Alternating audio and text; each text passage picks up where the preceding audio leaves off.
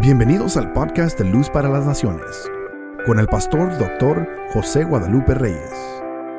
Esperamos que disfrutes este mensaje. Apocalipsis 5, 1 al 6 dice, vi en la mano derecha del que estaba sentado en el trono un libro escrito, por dentro, por fuera, sellado con siete sellos. Y vi a un ángel fuerte que pregonaba a gran voz. ¿Quién es digno de abrir el libro y desatar sus sellos? Y ninguno, fíjese esto, y ninguno, ni en el cielo, ni en la tierra, ni debajo de la tierra podría, podía abrir el libro, ni aún mirarlo. Y lloraba yo mucho porque no se había hallado a ninguno digno de abrir el libro, ni de leerlo, ni de mirarlo. Y uno de los ancianos me dijo, no llores. He aquí que el león, ¿quién? El león de la tribu de Judá, la raíz de David, ha vencido para abrir el libro y desatar sus siete Y miré, he aquí en medio de un trono y de los cuatro seres vivientes, y en medio de los ancianos estaba en pie un qué? Un cordero como inmolado, que tenía siete cuernos. ¿Cuántos cuernos? Siete siete ojos, los cuales son los siete espíritus de Dios enviados por toda la tierra. Esté tranquilo que el tema de hoy no es escatológico. No, no me voy a meter con, cosas escatológicas. Simplemente eh, quiero eh, extraer eh, la parte donde el Cristo, el Cordero inmolado, o sea, pero esa figura de Cordero cómo recorre desde el principio y cómo viene desde el, haciendo su labor y su tarea. Eh, es un tema, esa parte es muy rica para temas. Primero aparece un libro que está qué? Sellado. Cuando usted lee la Biblia, al único que le dijeron que sellara un libro fue a Daniel. en toda la Biblia no sabemos qué libro es, pero al único que le dijeron que sellara un libro fue a Daniel. Entonces, puede ser ese. Pero eh, no solamente tiene un sello, sino que tiene siete sellos. Nadie es digno de abrirlo. Y voy a ser un poquito extremoso en esto, porque dice que ni arriba, ni en la tierra, ni debajo de la tierra, entonces, cuando, cuando yo veo que dice que ni arriba, o sea, como que ni Dios, que, ni, ni Dios no es que no pueda, sino que no debe abrirlo. Ni Dios. Y también dice que ahí el único que puede abrirlo es el león de la tribu de Judá. Pero también dice que ese león es de la raíz de David. Y después más adelante nos dice que es un cordero. Entonces usted ve, es león, raíz, cordero. Repita conmigo, león, raíz y cordero. Vamos a, a tomar esa parte. Recuerde que cuando nuestro Señor está en la tierra, Juan el Bautista cuando lo ve en el Jordán dice, he ahí el Cordero de Dios que quita el pecado del mundo. Entonces vamos a, vamos a hacer un recorrido a través de la Biblia eh, viendo eh, esa figura de lo que es el Cordero. Ahora algo muy importante. Eh, cuando Juan llora porque nadie es digno de abrir el libro, le dicen que el único que puede abrirlo es el león de la tribu de Judá, oyó que era un león. Pero cuando lo ve, ¿qué ve? Un cordero. Un cordero. Vamos a ver eh, cómo el cordero ha trabajado a través de las escrituras, haciendo su obra. Eh, y vamos a leer Génesis 22, 7. Génesis 22, 7 dice así. Entonces habló Isaac a Abraham su padre y dijo, Padre mío, y él respondió, heme aquí, mi hijo. Y él le dijo, he aquí el fuego y la leña, mas ¿dónde está el cordero para el holocausto? ¿Dónde está el cordero? Si usted recuerda, présteme su atención, ahí Abraham se le pide sacrificar a su hijo. Y el niño, de una forma obediente, él mismo ayudó a su padre con los leños y preparar el altar. Y cuando está todo listo, dice, papi, ¿dónde está el cordero? Y Abraham responde, Jehová se proveerá de cordero. Entonces, diga conmigo, el cordero giré. es el cordero y cuando Abraham está listo para sacrificar al niño, Dios le habla y dice, no lo toques, no lo toques. Y se oyó un ruido y estaba un carnero atorado en entre un zarzal en sus cuernos. Y ahí está, entonces Abraham sustituye al niño y pone el cordero. Y llamó a aquel lugar Jehová Jireh o Jehová proveerá. Día conmigo, el cordero que fue sustituido. El, el cordero que sustituye. Entonces, cuando Cristo fue a la cruz, Él fue sacrificado. Y ese es un acto de sustitución. Él pagó por nuestros pecados. El sacrificio, nosotros deberíamos haber estado en ese altar, en el mismo altar que Isaac estaba, pero así como Isaac fue librado, nosotros también hemos sido librados. Amén. Le da gracias a Dios por ello. Ese es el cordero de la sustitución. Pero vayamos a Éxodo 12:3. Anote para avanzar. Es Dios diciendo, dándole instrucciones a Moisés. Dice, habla toda la congregación de Israel diciendo, en el 10 de este mes, tómese cada uno un, un cordero según las familias de los padres. Un cordero por familia. Adelante.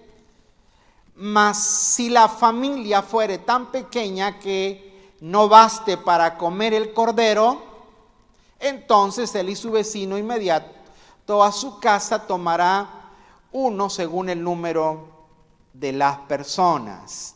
Un cordero por familia, un cordero por casa. Ese cordero fue el que se pidió la noche antes de salir de la esclavitud de Egipto. Ese cordero es el cordero de la liberación. Diga conmigo, el cordero de la liberación. Está el cordero de la sustitución, que fue el cordero de Abraham y de Isaac. Pero está el cordero acá de las familias hebreas en Egipto, es el cordero de la liberación. Nosotros fuimos liberados de nuestra esclavitud. ¿Esclavos a qué? A nuestros pecados, a nuestros hábitos, a nuestros vicios, a nuestras costumbres Fuimos rescatados. Así como este pueblo fue rescatado, nosotros fuimos también rescatados. ¿Recuerda? Eso, eso ya usted lo sabe, lo, recordamos todos los años y cuando se, se ofrece. ¿Qué se tenía que cubrir con la sangre? Los dinteles de las puertas. Y algo muy, algo muy interesante eh, que tiene, este, vaya, un comparativo con lo que estamos viviendo en vivimos en estos tiempos.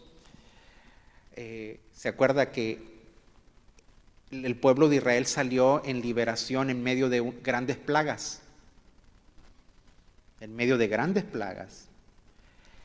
Y la plaga de la muerte de los primogénitos fueron librados las, las familias que tenían sangre.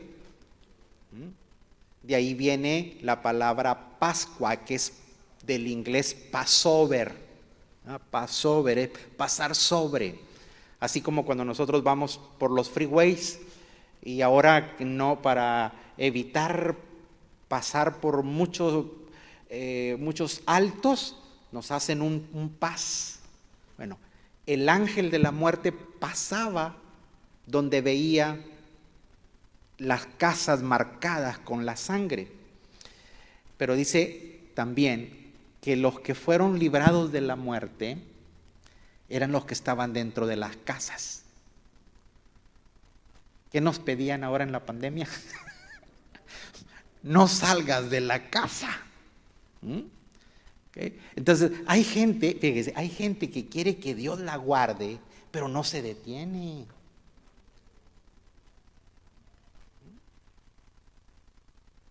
Es nomás para que. Ya conmigo, el cordero de la liberación. Se fue el cordero. ¿Y cómo se recibió eso? O sea, bajo estaban guardados bajo la sangre de ese sacrificio. Señores, nosotros, por el sacrificio de Cristo, el cordero de Dios, estamos bajo la protección de Él. Fuimos librados de qué? De la muerte.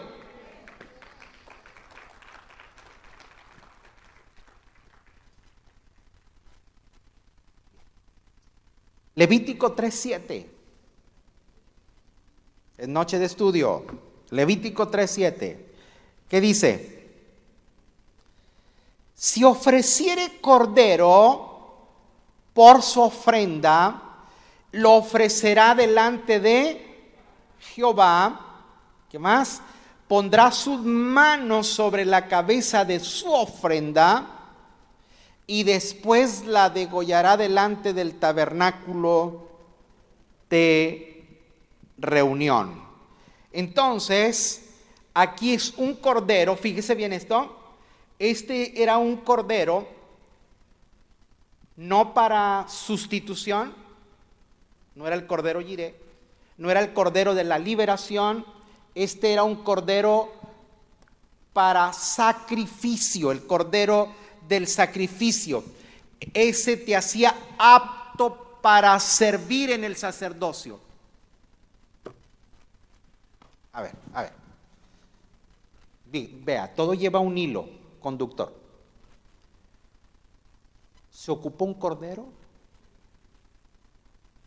para que nos sustituyera.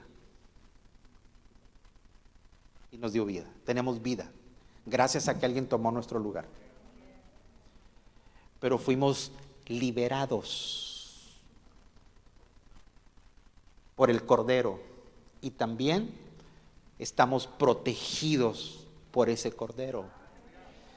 Pero también el Cordero sacrificado nos hace aptos para ofrecer al Señor ofrenda. hay una función sacerdotal. Usted y yo en Cristo Jesús somos capacitados para llevar a otros a que conozcan al Dios Todopoderoso, a que se acerquen al Señor Todopoderoso. Amén. Diga conmigo, este cordero me acerca al sacerdocio como creyente. Diga conmigo, y estoy apto para ministrar delante del Señor. Haciendo notas. ¿Cuántos corderos llevamos? Ahí le va otro cordero. Números 28, 4. Voy, voy todo el Pentateuco. Génesis, no, Génesis, Éxodo, Levítico. Ahora vamos a números. Números 28, 4. ¿Qué dice?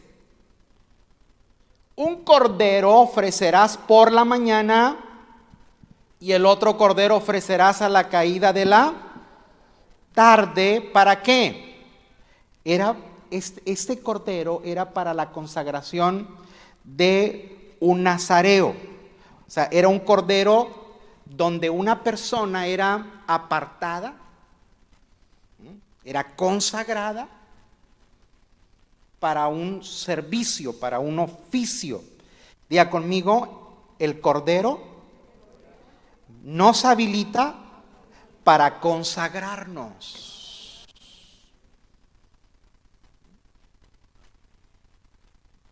Para ser, fíjese bien,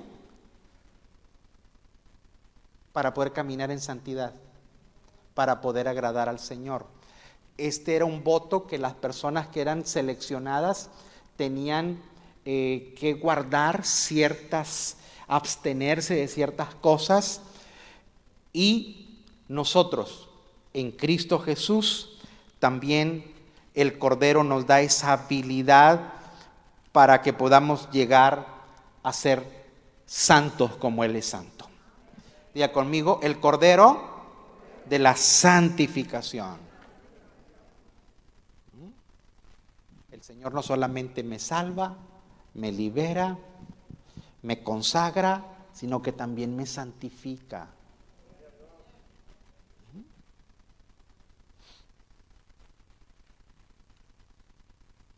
Ahora, ¿qué sigue después de números? Vamos a ver Deuteronomio 17.1. ¿Qué dice? No ofrecerás en sacrificio a Jehová tu Dios buey o cordero en el cual haya falta o alguna cosa mala, pues es abominación a Jehová tu Dios. O sea, era un, no, no se aceptaba eh, corderos o animales enfermos.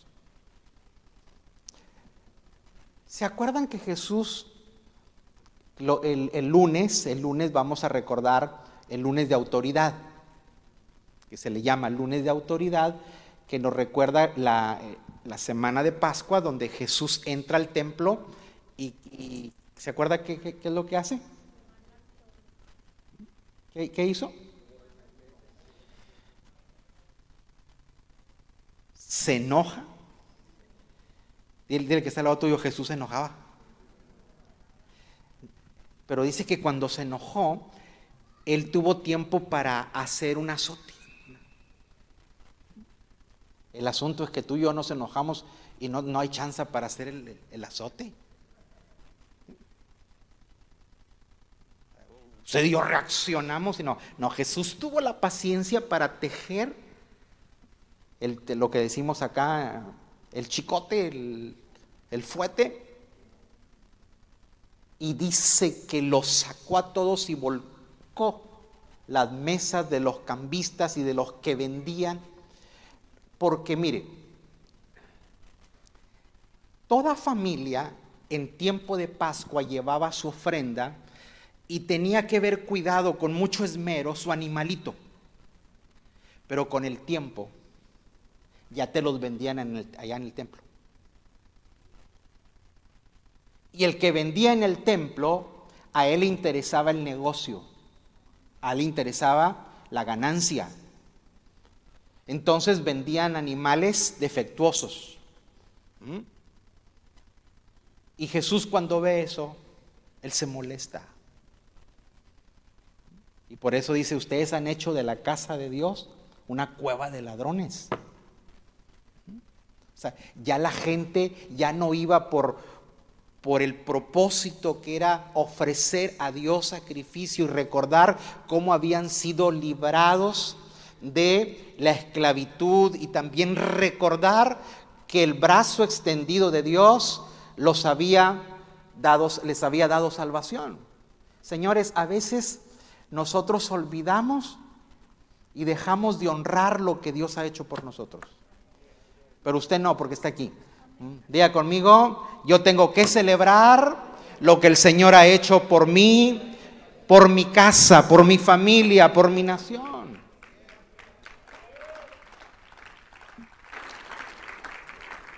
Pero aquí ya a esta gente había perdido la devoción por eso. Entonces aquí vemos que ese cordero era un cordero sin defecto. Un cordero sin defecto. Y ese cordero te hacía digno para recibir bendición. Las bendiciones del Señor.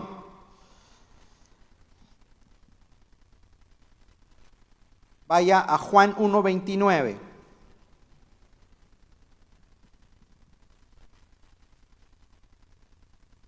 ¿Ya lo tiene? ¿Qué dice? Al siguiente día vio Juan a Jesús que venía a él y dijo, ¿qué dijo? He aquí el qué? El Cordero de Dios que quita el pecado del mundo. Mire, aquí usted y yo podemos ver que nuestro Dios es un Dios de oportunidades. Es un Dios que te perdona los pecados. Es un Dios que te da oportunidad de que te levantes. Este es el Cordero de la Gracia, porque cuando te quita el pecado, tú debes de alegrarte de que tienes una oportunidad en Él y gracias, como alguien dijo por ahí, gracias a su gracia.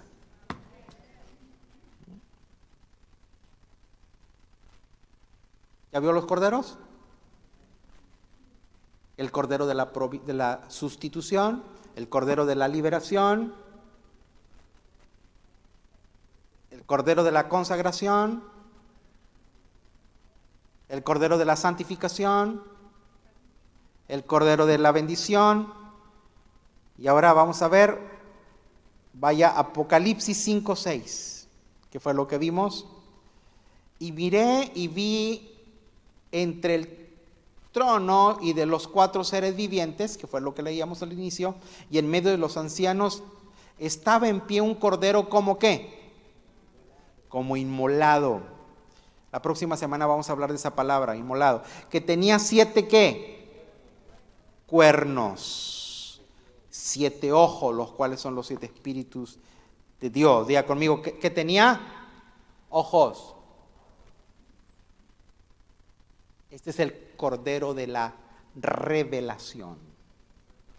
Es el cordero de la revelación. ¿Mm?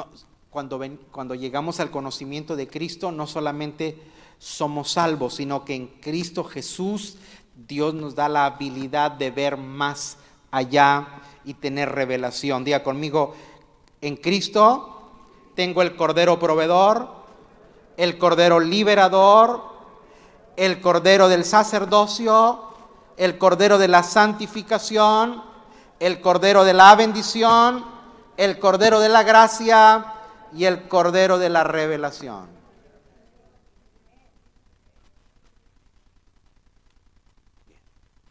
¿Pero qué tenía? ¿Qué tenían esos animalitos? ¿Qué tenían? Siete, siete cuernos, siete ojos. Los cuernos es fuerza. ¿Qué es el cuerno? Es fuerza, significa fuerza. Eh, eh, los, cuernos sirven para protegerse, son las defensas de los animalitos. ¿Mm? Pero vamos a ver algo muy, muy interesante aquí sobre los siete cuernos. Yo quiero que vea esto. Vamos a Génesis otra vez. 22.13.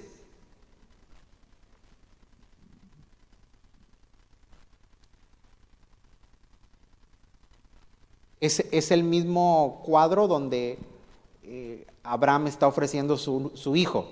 Entonces alzó Abraham sus ojos y miró. Y aquí, a sus espaldas, ¿un qué? Un carnero, un carnero trabado en un zarzal por sus cuernos. Y fue Abraham y tomó el carnero. El carnero es el macho. Un cordero es, es, una, oveja, pero en, pequeño. El carnero ya es el, macho que está eh, listo para el apareamiento. Dice, y le ofreció en holocausto en lugar de su hijo. Fíjese bien, diga conmigo, librados de la muerte.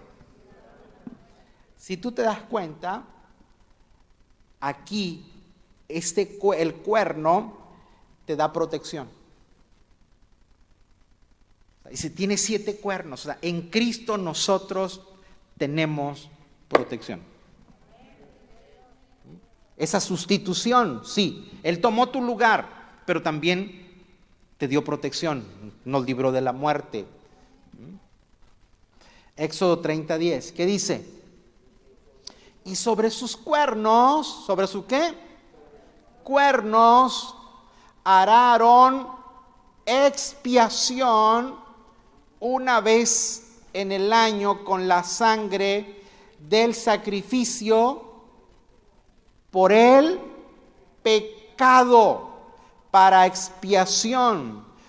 Una vez en el año hará expiación sobre él por vuestras generaciones. Diga conmigo, el Cordero me salva de la muerte, pero también me salva del pecado. Mm. Señores, todos los días nosotros estamos eh, a, expensas, eh, estamos expuestos, perdón, a ser influenciados por el pecado. Pero gracias al sacrificio de Cristo, nosotros somos protegidos y nos da victoria y nos salva del pecado. Aquí le va otra que le va a gustar. Porque ¿cuántos cuernos tenía? Bueno, van dos. Ahí le va el tercer cuerno. Josué 6, 13 al 17. Dice, y los siete sacerdotes, llevando las siete bocinas, ¿de qué eran las bocinas? A ver, a ver, ¿de qué eran las bocinas? ¡Wow! Como tipo chofares. Eran de cuernos de carnero. Fueron delante del arca de Jehová andando siempre y tocando las bocinas. Y los hombres armados iban delante de ellos y a la retaguardia iba tras el arca de Jehová. Mientras las bocinas tocaban continuamente. Así dieron otra vuelta a la ciudad el segundo día y volvieron al campamento. Y de esta manera hicieron durante, ¿cuántos días? Seis días. Y al séptimo día se levantaron al despuntar el alba y dieron vuelta a la ciudad de la misma manera siete veces. Solamente este día dieron vuelta alrededor de ella siete veces. Ah, ¿De qué ciudad está hablando? de Jericó. Si usted lee, fue la primera ciudad eh, cuando ellos cruzaron el Jordán con la que se encontraron y dice que Jericó estaba cerrada. Cuando usted lee, lee el libro de Josué dice, y estaba cerrada. Y el autor dice, bien cerrada. O sea, no estaba cerrada, estaba bien cerrada. impenetrable. Pero hubo una forma de entrar. Y aquí usted ve al pueblo dando vueltas y tocando las eh, bocinas de, de carnero. Verso que sigue. Verso que sigue. Y cuando los ¿Dónde, dónde, en qué? Y cuando los sacerdotes tocaron las bocinas la séptima vez, Josué dijo al pueblo, gritad, porque Jehová os ha entregado la ciudad. Y será la ciudad que anatema a Jehová con todas las cosas que están en ella. Solamente Raab vivirá con todos los que estén en casa, con, ella. Otra vez, ¿quién, ¿quiénes fueron librados? Los que estaban en casa. los que estaban en casa con ella. Por cuanto escondió a los mensajeros que enviamos. Diga conmigo, el cuerno de la conquista. Este, ¿de qué te salva? Recuerden que una de las cosas que Dios le pidió a Josué es que ese pueblo no debería tomar nada, porque era lo que le pertenecía a él. Toda la tierra tomen menos eso. Diga conmigo, porque lo primero es para el Señor. Bueno, usted, usted da cuenta aquí, este es el, el, en Cristo nuestro Cordero, en sus cuernos hay victoria. Lo impenetrable, lo inconquistable, Él te da conquista y Él te da victoria. Amén.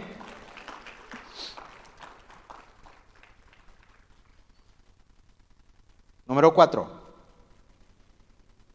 Primero es Samuel 16, 13. Bienvenidos a la clase de hoy. Primer, los que están en línea. Primero de Samuel 16, 13. ¿Qué dice?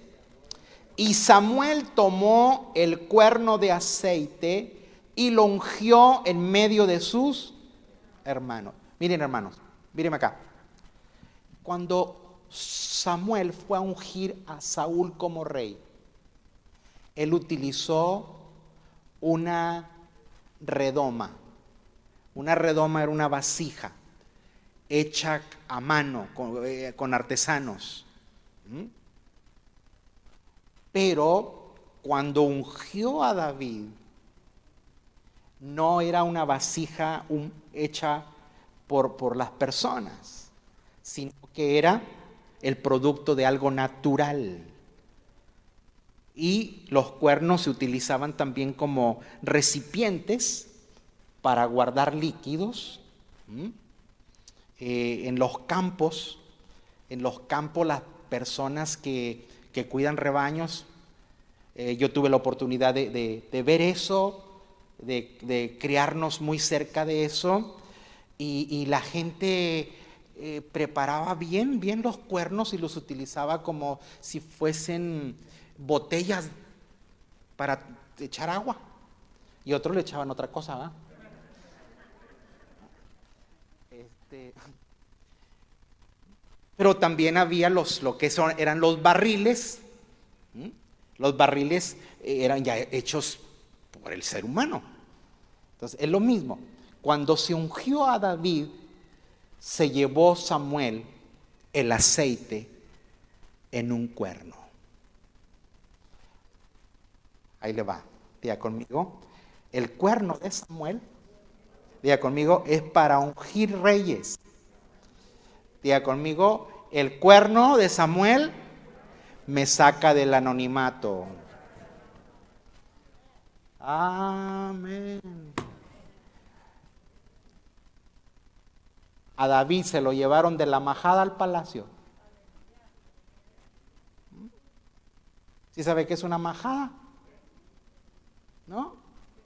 Una majada es un lugar donde acampan, es un campamento de pastores. O sea, como los animales eh, expiden olor muy fuerte, lo que son los, eh, las ovejas, el ganado caprino y el ganado eh, ovino, expide olores muy fuertes, no se tenían cerca de los, de los lugares donde vivían las familias, o sea, construían las majadas, o también para no regresar porque se peregrinaba mucho para buscar al pasto, entonces eran los lugares donde los pastores vivían con sus rebaños. ¿Mm? de la majada, donde una, estabas destinado a vivir una vida rústica, una vida que no tenía aspiraciones de nada. Pero un día llegó un hombre de Dios con un cuerno de aceite, ungió a ese muchacho y lo preparó para que un día fuese el rey de la nación de Israel. ¿Mm? Cuando usted llega a Cristo, quizás llega sin aspiraciones, quizás vienes de eh, una raíz donde nadie tenía aspiraciones, sueños, pero en Cristo Jesús se te abre una brecha para avanzar y lograr conquistas. ¿Mm? Dile que está al lado tuyo, no vas a morir ignorado.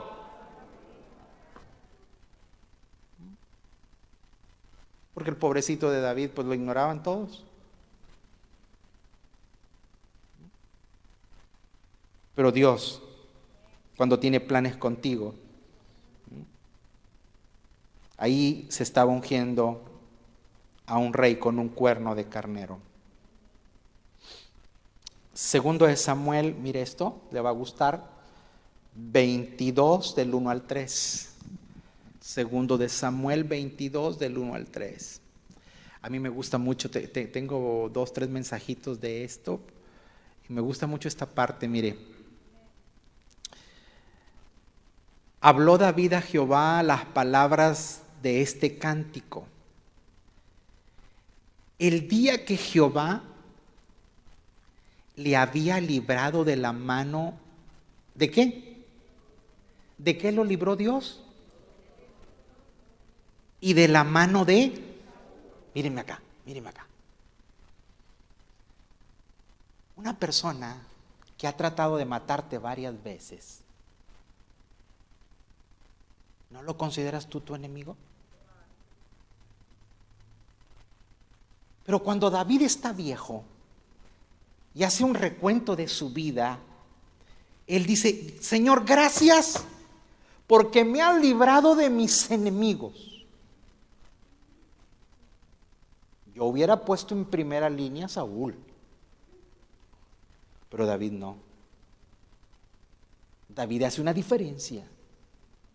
Dice, mis enemigos y la mano de Saúl. Porque hay enemigos que no son tus enemigos, son instrumentos para que te formes. Y Señor, a veces nosotros queremos ser, alcanzar cosas sin ser formados. Y por eso estamos deformados. Nadie nos formó. Y por eso traemos parches de tantas cosas. A veces los pastores corremos esos riesgos. O cuando la gente aspira al ministerio. Y usted ve pastores, yo digo, los pastores tipo Frankenstein. ¿Se acuerda de Frankenstein? ¿Mm? La cabeza de uno, la oreja de otro. y a veces así andamos por la vida. ¿Por qué? Porque no nos dejamos formar. David dice, yo tuve enemigos, pero para mí Saúl fue un instrumento. Fui librado de la mano de Saúl. Y luego fíjese lo que está, sigue, dice, dijo, Jehová es mi qué? Mi roca, mi fortaleza y mi libertador. Dios mío fortaleza mía, en Él confiaré, mi escudo y el fuerte de mí, salvación, mi alto refugio, salvador mío, de violencia me libraste. Amén. Fíjese bien. Dios es mi roca, Él es mi escudo, pero otra versión dice, Él es el cuerno de mi salvación. Chécame por favor la, versión internacional para, para, que veamos ahí. Yo usé la, otra, de la otra de Biblia, pero chécame, chécame, es el mismo texto. Segundo de Samuel, 22 del 1 al 3. Dale, hasta el verso 3. El que me salva es mi Dios, el peñasco en que me refugio, Él es mi escudo, el poder que, que me salva, mi alto escondite, Él es mi protector y mi salvador. Tú me salvaste de la violencia. Ok. Pero si usted lee otras versiones, el cuerno de mi salvación. Diga conmigo, el cuerno que me libra de los enemigos.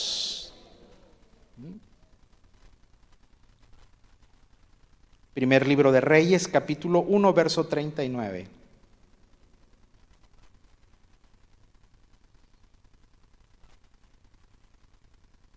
¿Lo lee, por favor? Y tomando el sacerdote Sadoc el cuerno del aceite, que tomó el cuerno del aceite del tabernáculo, ungió a quién?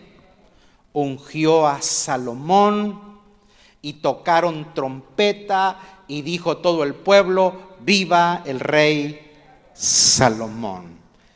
Salomón fue el rey que llevó el país a la gloria. Fue la época de oro de Israel. ¿Mm? Entonces, si usted ve, el Cristo tiene sus cuernos que nos libra de la muerte, que nos libra de los enemigos, pero también eh, que nos libra, eh, que nos da las victorias, pero también ese cuerno, el cuerno de Salomón, es el cuerno que me da sabiduría y bendición y prosperidad. Dele gracias a Dios. ¿Cuántos cuernos van? Van seis. Y por último, el último cuerno. No se me duerma porque si no lo cuerno. Lucas 1, 69 y nos levantó un poderoso Salvador en la casa de David su siervo. La versión que yo tengo dice, y nos ha levantado un cuerno de salvación en la casa de David su siervo como habló por boca de sus santos profetas que fueron desde el principio. Salvación de nuestros enemigos y de la mano de todos los que nos aborrecieron, para hacer misericordia con nuestros padres y acordarse de su santo pacto, del juramento que hizo Abraham, nuestro Padre. Diga conmigo, el cuerno de Jesús ¿Se ha venido conmigo? El cuerno de Jesús es el cuerno de la plenitud. En Él tenemos salvación, en Él tenemos eh, liberación plena. El cuerno de Salomón es el cuerno de la sabiduría. El cuerno de David, el cuerno que me libera de mis enemigos. El cuerno de Samuel, el cuerno que, que me saca del anonimato. Ahí vamos porque todavía me faltan los siete ojos.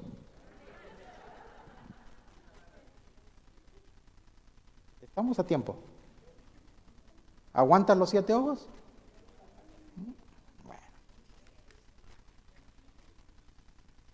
No son los ojos de Pancha, esos son los ojos del Cordero.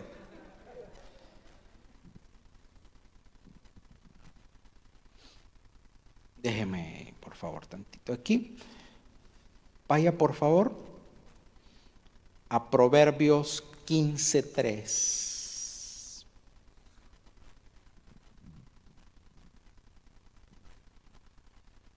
Haga notas nada más y después ahí en su casa. ¿Ya está? ¿Qué dice?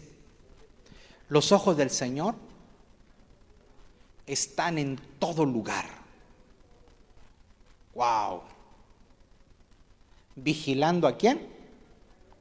A los buenos y a los malos. Diga conmigo, los ojos de Dios están en todo lugar. Yo tuve la oportunidad de crecer en la iglesia desde, desde niño. No sé si mi mamá se acuerda cuántos años tenía, pero yo recuerdo que, era tan, eh, no era un bebé, pero sí fue un niño que, se dormía. Alcancé a dormirme en, el templo. Y tú creces tan empapado de la iglesia. Yo recuerdo que el pastor hablaba de la salvación y yo todos los domingos me convertía. Pero porque no habíamos experimentado salvación. Y, pero la, cosa es esta, que tú creces y te, empapaste, o sea, fuiste discipulado, o sea, fuimos discipulados en, el Señor, pero no habíamos tenido esa experiencia de salvación. Entonces, como no habías tenido esa experiencia con el Señor, entonces eh, tú también te gustaba lo de afuera. Y éramos el santo del domingo y el Mil Máscaras y el Blue Demon entre semana.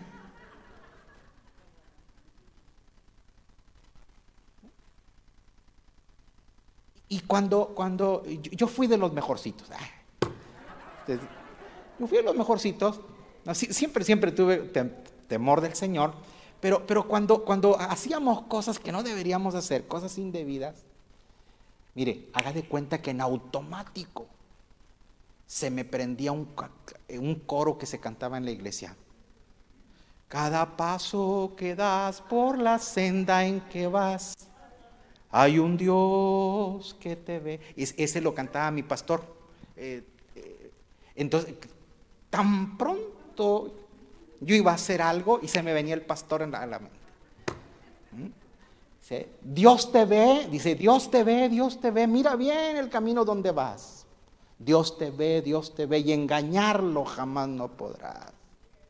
A veces se nos olvida eso. A veces nos andamos cuidando de que no nos vea la gente. Señores, nos está viendo Dios.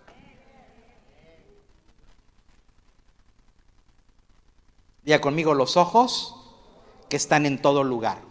Pero mire, tranquilo, para buenos, para malos. Si usted está haciendo bien, bueno, pues Dios le va a dar su bendición. Los ojos del Cordero están en todo lugar, nadie nos podemos esconder. Jeremías 16, 17, por favor. Jeremías 16, 17. Porque mis ojos están sobre todos sus caminos, los cuales no se me ocultaron, ni su maldad se esconde de la presencia de mis ojos. Diga conmigo, los ojos de Dios están en todo lugar, pero los ojos de Dios también están puestos en todos nuestros caminos. Él es el que examina nuestros caminos. Lo voy a bendecir. Pero dele gracias a Dios porque Dios vigila sus caminos. ¿Mm? Él examina nuestros caminos. Los ojos del Cordero todo lo examinan. Zacarías 4.10. Zacarías 4.10.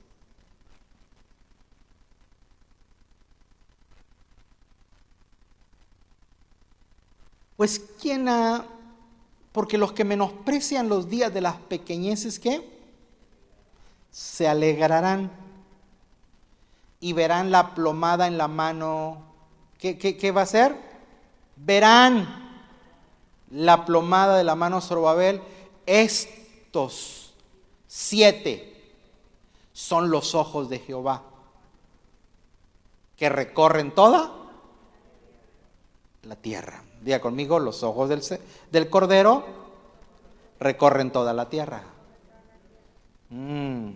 Así que, señores, si los ojos del Señor recorren toda la tierra, Él tiene el control de todas las cosas. ¿No le da gracias a Dios por ello? En estos momentos, en estos tiempos, en estos tiempos tan, tan inciertos que hemos pasado o que hemos vivido, eh, podemos ser atacados por temores, pero una, de las cosas a las cuales usted tiene que arribar es que Dios todavía sigue teniendo el control de todas las cosas. Eh, cuando uno ve las noticias, eh, las noticias lo único que hacen es alterarte. Cuando uno ve el descontrol de los que gobiernan las naciones, uno no le queda otra más que decir, Señor, tú sigues siendo el soberano de la tierra. ¿Mm?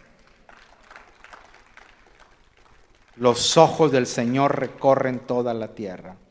Y ya voy. Hebreos 4:13.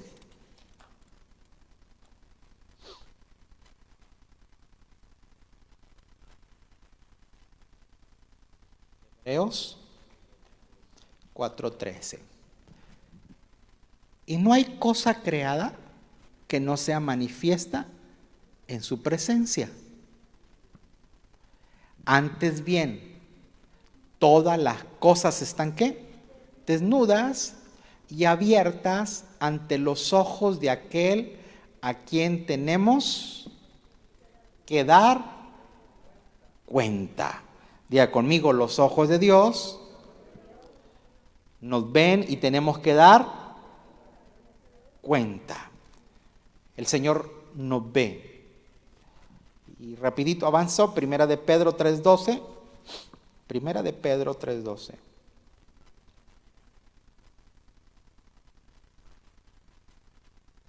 Le va a gustar. Léalo fuerte conmigo. Porque los ojos del Señor están sobre los que. A ver, ¿cuántos justos hay aquí? ¿Mm? Dice Isaías, decirle al justo que le va a ir bien. Los ojos de Jehová están sobre los justos y sus oídos atentos a sus oraciones, pero el rostro del Señor está contra aquellos que hacen el mal. Diga conmigo, los ojos del Señor están sobre los justos ellos detectan justicia, pero también detectan la injusticia. Cuando hay injusticia para tu vida, Dios se encarga de otorgarte justicia. Amén. Y Apocalipsis 5, 6 que ya lo leímos, y miré entre el trono, los cuatro seres vivientes y los ancianos un cordero de pie, como inmolado que tenía siete cuernos y siete ojos, que son los siete espíritus de Dios enviados por toda la tierra. O sea, los ojos con los siete espíritus de Dios. O sea, los ojos de Dios tienen su espíritu, ministran los siete espíritus de Dios. Apocalipsis 19, 12, por favor. ¿Qué dice? Sus ojos eran como qué? Como llama de fuego. Y había en sus cabezas muchas diademas. Y tenían un nombre escrito que ninguno conocía sino él mismo. ¿Mm? Diga conmigo, los ojos como llama de fuego. ¿Qué hace el fuego? Consume. Diga conmigo, los ojos de Dios consumen lo vano, pero encienden lo bueno. porque son llama de fuego. Un cordero, que es Cristo, nos da protección, nos da liberación, nos da santificación. ¿Ya vio todas las bendiciones? ¿Qué es su cuerno? Fuerza, te protege, te da victoria. Quiero concluir con esto.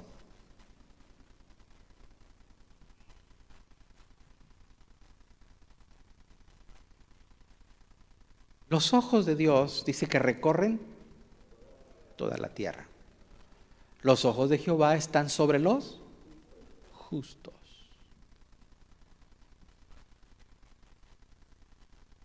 Lucas 19.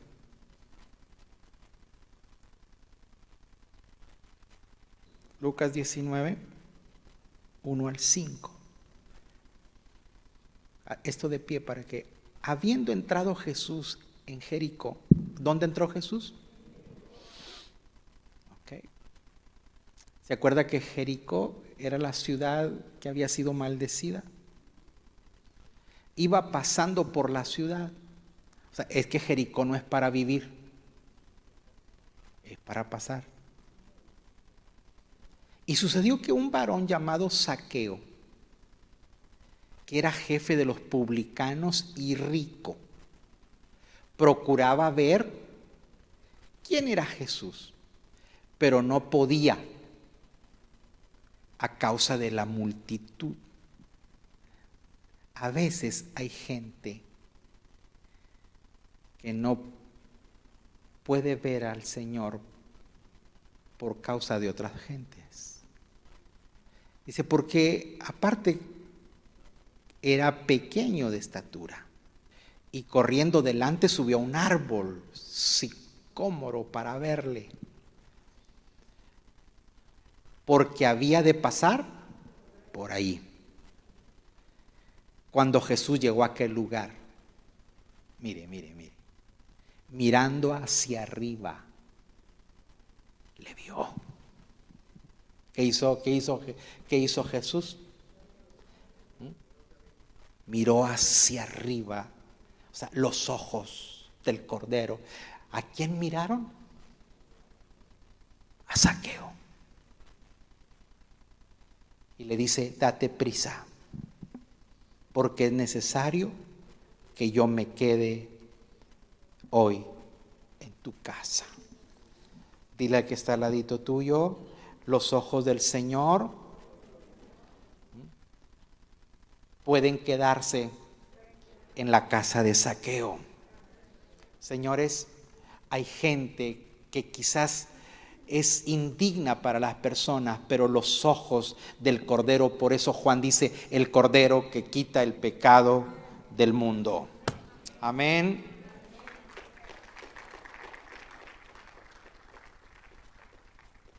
Era un hombre que se había hecho rico de lo robado.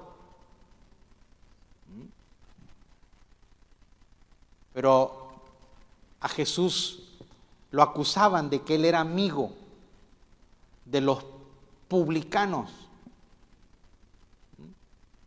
Jesús no lo negó. Jesús no lo negó. A veces nosotros ponemos barreras y hay mucha gente que no puede mirar a Jesús por su estatura. Tenemos que nosotros hacer el espacio para que el Señor los mire a ellos y tenga compasión y piedad de ellos. Amén, dele la gloria al Señor.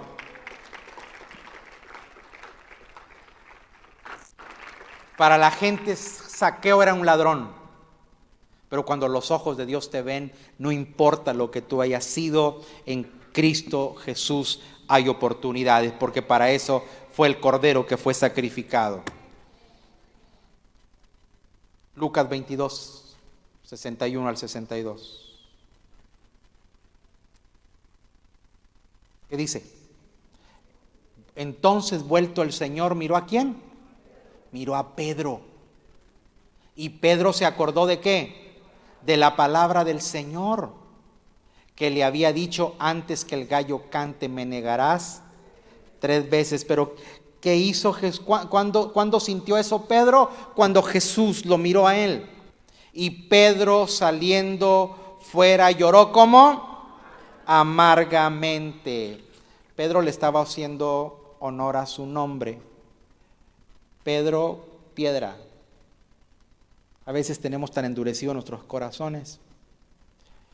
Pedro dice que lloró como amargamente. Diga conmigo amargura.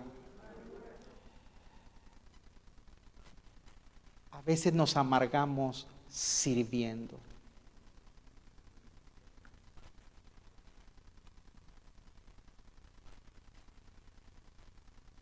El que está al ladito tuyo, el cordero, quiere librarte de la amargura para que sirvas en bendición. O sea, sirve al Señor sin amargura. Ocupamos que el Señor nos vea. ¿Mm? ¿Alguien le está hablando al Señor esta noche? Usted tiene el privilegio de servir. Usted que sirve aquí en la casa del Señor, hágalo con dulzura, no con amargura. ¿Mm? El pueblo de Israel, cuando salió de Egipto, se encontraron en un lugar que bebieron aguas amargas. Pero ellos tenían, venían amargados del camino de lo que les había pasado. Hay gente que no se amargó en el mundo, pero se amarga sirviendo al Señor.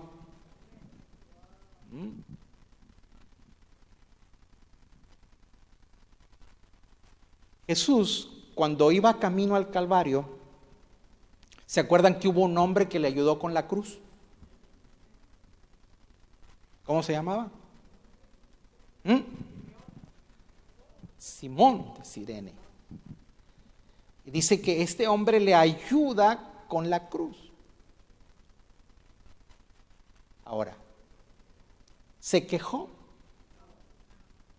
No. Cuando tú te quejas, es carga. O sea, Jesús venía cargando con la cruz. Y cuando eh, Simón la toma, le ayudó con una cara. O sea, es pesada la cruz. Pero no se quejó. Si alguno quiere venir en pos de mí, nieguese a sí mismo, tome su cruz y sígame.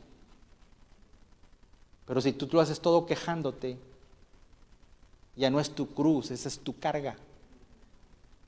Hay gente que no lleva la cruz, hay gente que lleva cargas. Y si llevas cargas, vives quejándote. Y si vives quejándote, vives amargado. Ya conmigo, Señor, quiero servirte porque es un privilegio, pero no amargado. ¿Qué ocupa usted? Que lo mire el Señor. que lo mire. Ya, Lucas 5, 1 al 4. Lucas 5, 1 al 4. Aconteció que estando Jesús junto al lago de Genezaret, la gente se agolpaba sobre él para oír la palabra de Dios. ¿Y vio qué? ¿Qué vio? Dos barcas que estaban cerca de la orilla del lago y los pescadores, habiendo descendido de ellas, y lavaban sus redes. Y entrando en una de aquellas barcas, la cual era de Simón, le rogó que le apartase a la tierra un poco y sentándose enseñaba desde la barca a la multitud. Y cuando terminó de hablar, dijo a Simón, boga mar adentro y echad vuestra red para pescar. Y respondiendo Simón le dijo, maestro, ¿qué le dijo? Maestro, toda la noche hemos estado trabajando y no hemos pescado nada. Tú eres un maestro de la palabra, no me vengas a decir a mí cómo se pesca. Pero, más en tu nombre, echaré la red. Y habiéndolo hecho, encerraron gran cantidad de peces y su red se rompía. Escucha esto. Entonces hicieron señas a los compañeros que estaban en la otra barca para que viniesen a ayudarles y vinieron y llenaron ambas barcas, de tal manera que se hundían.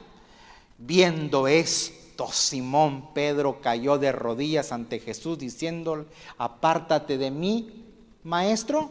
No, no.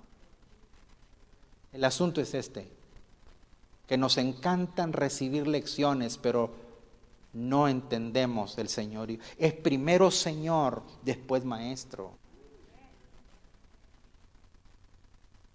Usted puede recibir un montón de lecciones, pero nunca le damos el lugar que le corresponde al Señor. Él es el Señor de todo. Y si tu barca está vacía, Él te la puede llenar.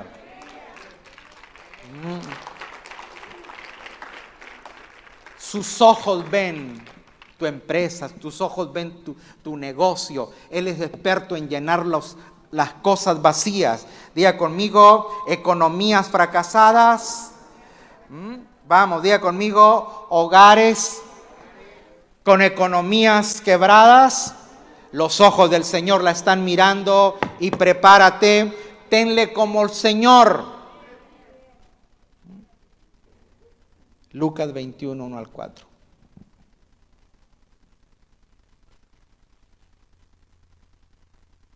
Estamos hablando de lo mismo. Lucas 21. Levantando los, ¿qué, hizo Jesús? Diga conmigo, levantando los ojos, vio a los ricos que echaban sus ofrendas en el arca de las ofrendas. Mire, Jesús un día fue, ¿se imagina que yo me pare aquí donde para el ofrendero y a ver qué le echa usted?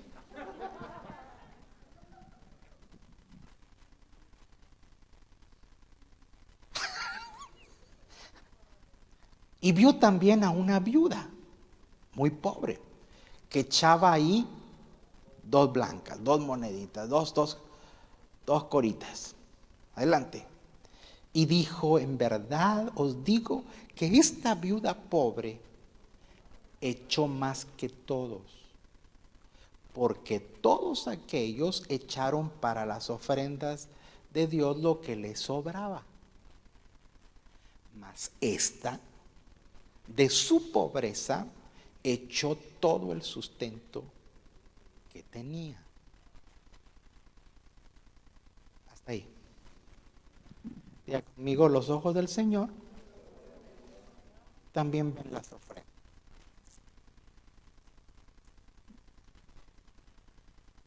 Lo que le dan eran sobras al Señor.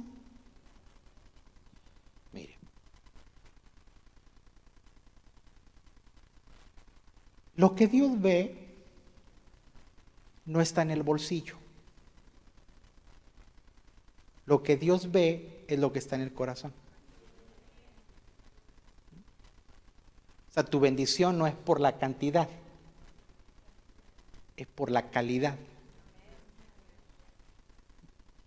A veces hay gente que le, se avergüenza de poner su nombre cuando quizás la ofrenda es escasa. No, si usted no le está dando sobras, Dios no ve la cantidad. Diga conmigo, los ojos de Dios o los ojos del Cordero también ven mis ofrendas. Diga conmigo, no le voy a dar lo que le sobra, voy a darle para honrarlo. ¿Mm? Ya porque vimos siete cuernos, siete ojos y ya, ya, ya no sé cuántos ojos. Juan 11, 33 y 34.